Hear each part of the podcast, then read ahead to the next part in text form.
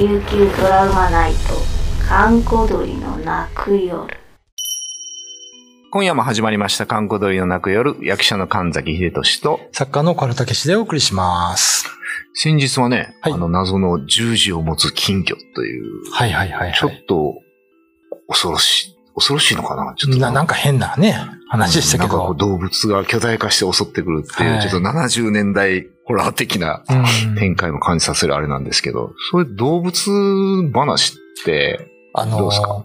これ厳密に言うと怪談とかじゃないかもしれませんけど、うんあのこれ本当にあの、役所の人から聞いた話なんですけど、えーえーまあ場所は言いませんが、はいはい。えーまあ東海岸のね、うん。ある市町村に、はの団地があるんですよ。い。うん。団地の砂場っていうか駐車場の芝生のところに、うん。なんかね、ネズミみたいなものがネズミみたいなもの。穴掘って、で、巣を作ってう、んうんうん。で、ネズミだけじゃなくて、はいはいその、なんかヌートリアっていうんですか？ヌートリア？大きいネズミ。あれのペットが話し飼いになってたのがこううん逃げて、うん。それとそのマングースもマングースも。来て、なんかね、三つどもえでこう、夜になって運動会してるって。へで、子供が構えたら怖いから、つって、は役所の人と自治会の人でこう、駆除しようって言ってね。い。うん。で、殺素剤っていうんですか、ペレット。こんうん。あれを巻いたんですよ。うん。そしたらもう役所の人の見てる前で、うん。あの、ポーンって蹴って、ペレットを食べないんですよ。頭いいんだ。そおー、すごい。う。で、どうしようと思ってた時に、うんあの、役所の人がこう、車で電話をしてたらしいんですよ。うん。うん。で、窓、窓っていうかね、ドアが開いてたんです。助、うん。助手席じゃない、メインのこの運転席側のね。うん。うん。で、電話してたら、うん。なんかそのネズミが入ってきて。なんか靴を噛もうとしたらしくてチューチューチューチューって、はいはいはいはで、なんか、なんかブチって切れたんでしょうね、その方。いなるほどね。で、本当はダメなんでしょうけど、うん。あの、アルコールライターのアルコールを。穴に入れて。マッチで火つけて。燃やしたんですよ。したらすごいやっぱり火と煙出るじゃないですか。はいはいはいはい。で、なんかそれで結構死んだらしいんですけど。そこら辺のネズミ。まあ、いぶされてね。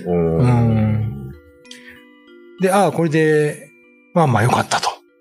まあ、駆除いうことで役場に戻られたんですね、その方ね。うんそしたら、その団地には、確かにネズミは消えたんですよ。マングースはなんか、追い払えなかったらしいですけど、ネズミは消えたらしいですマンゴ。スいるんだね。すごい。で、その役場のうん横にホールがあるんですけど、ほうほう演劇とかできる。うんうんそこのね、駐車場の後ろの芝生のところに、うん。はい。今度またネズミが大量発生したんですわよ。で、もうなんか、映ってきたんちゃうかって。え、いぶされたネズミが逆襲じゃないですか。そうそうそう。実際生きてたんじゃない？なんかその地下でこうつな、なんか、うんあの人はどうなんですかね？モグラじゃないのか？モグラではない地下道、地下道的なものがあって。モグラではない無限道があったみたいな。で、まあ、上の人にね、うん。あの、〇〇団地でうん、ちょっと火つけてやったら、うん一発でしたわ、つって。あら。そしたら、うん上の人は、うんいや、この敷地内でそんなことは許さん、つって。まあそらそうですよ。それはそうね。や、った。正規の方法で、つって。あ、正規。まあね。で、法殺素剤までやったんですけど、はい効かなくて。ああ、もで、今度ね、なんか殺虫剤。あの、業者さん読んだんですよ、ちゃんとね。はいはいはいはい。で、あ、簡単ですよって殺虫剤やって、うんなんかこのカゴ捕まえるためのカゴ。あはいはい。あれいっぱい仕掛けたんですけど、うん。一匹も入らない。すごいね。学習してるじゃん、学習。えで、そのうちなんか夢にも出るようになって、ー、そその役場の方、なノイローゼになってるってええ聞いたことがあるんですけどね。あなんか動物って結構、いっぱい発生したらすごいですよね。怖いですよね。ネズミの中でも十分怖いですけどね、発生すると。マングースとネズミ、マングースって大きいんじゃない？僕はまあ、マングースでかい見たですことないですけど。あー。お結構ね。え、そんなでかいの？マングースって。うん。あのうん。道路の。排水溝とかの、その、鉄のこの、なんていうんですか、格子のはまってないとこからよう出てきますよ。あ、そう。うん。え、あれ、まじゃあマングースとネズミとかってどう、え、食べ合わないというか、ネズミは食べれないのかな？食べてんのかな？どうなんだろう。ええそのネズミは結構でかかったらしいですね。そうなんですか。うん。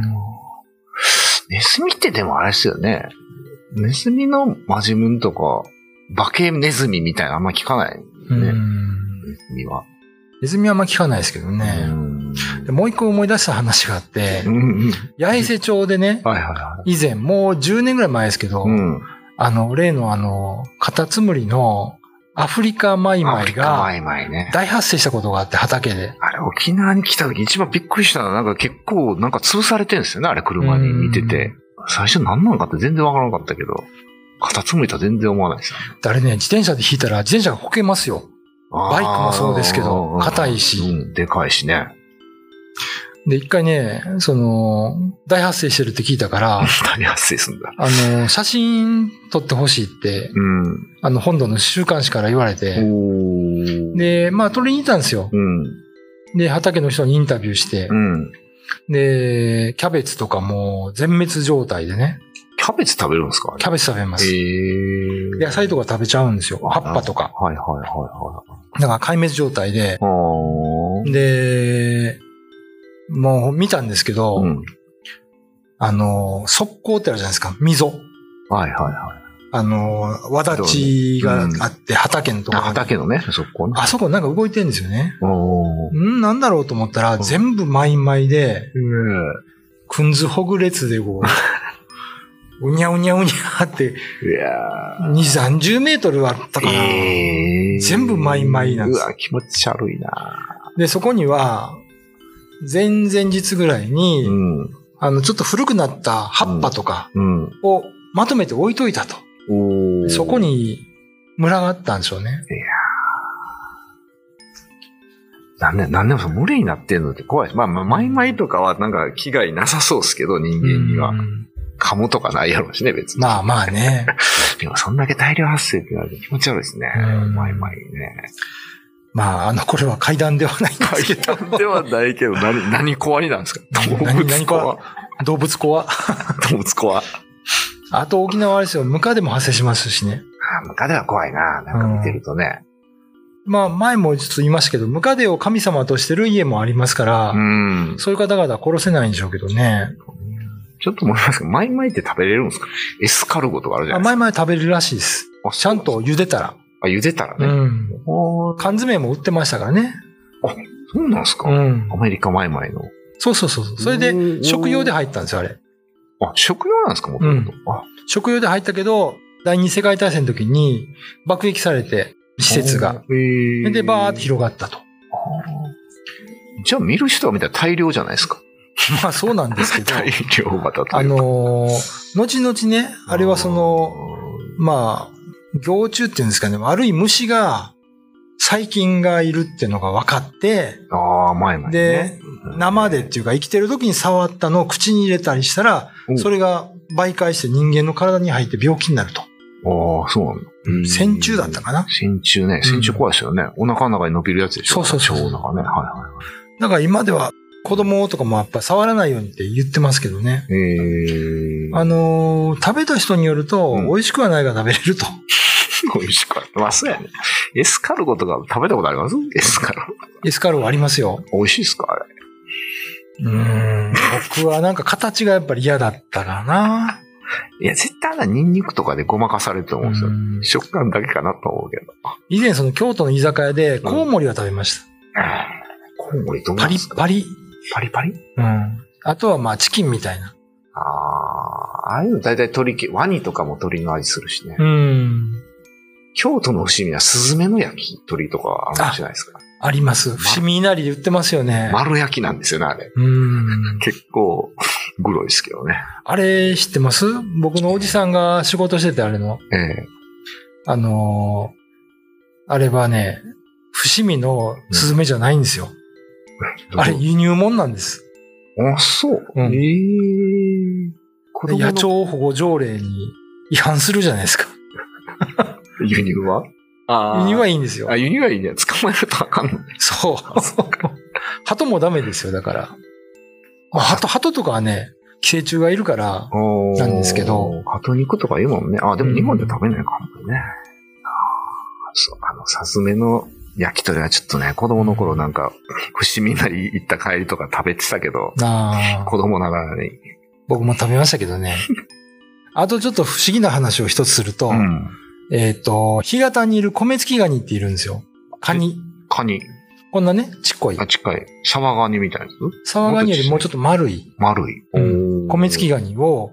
天ぷらにして食べるとう、ん。米付きガニを食べるじゃないですか、まず。うんうん。で、その後にレモンとか飲むとうん。甘くなるんですよ。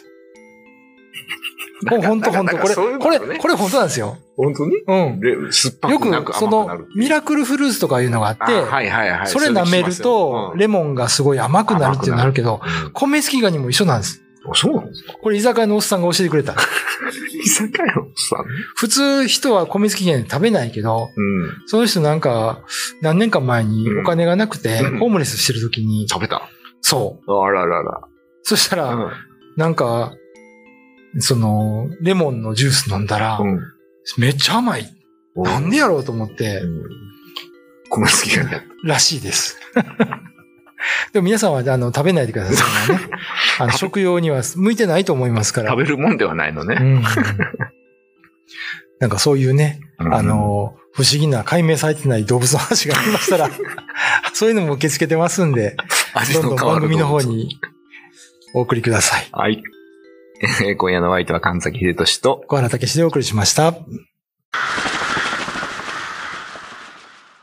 YouTube のチャンネル登録高評価 Twitter のフォローよろしくお願いしますポッドキャストも配信中詳しくは概要欄まで。